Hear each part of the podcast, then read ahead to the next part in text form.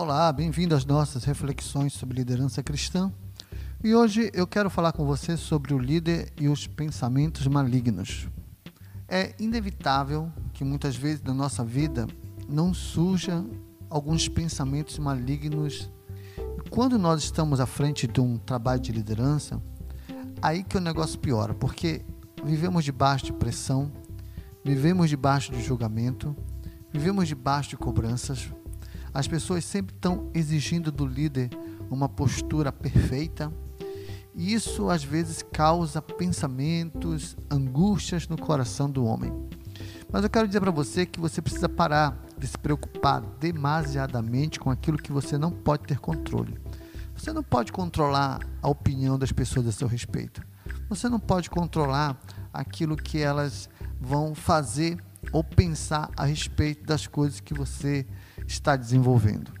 Outra questão é: confie em Deus, porque somente Deus é capaz de deixar a sua mente sob controle. Então é por isso que você precisa orar, ler sua Bíblia, porque nós somos cristãos, né? Somos líderes cristãos. Então, tire seu momento para estar na igreja, busque o poder do Espírito Santo, porque é inevitável que certas situações nos levem a ter pensamentos malignos.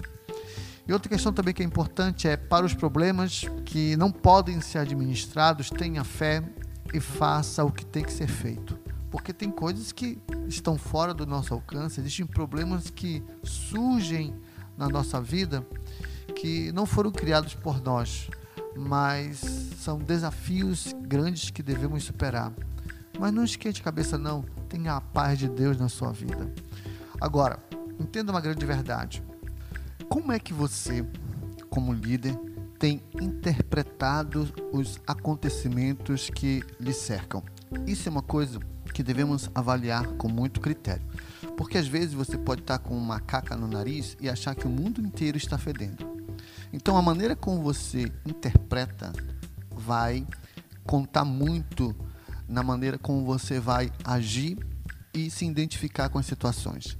Então é necessário que você faça uma avaliação sobre quem você é, quais são seus valores e quais são seus traumas e medos.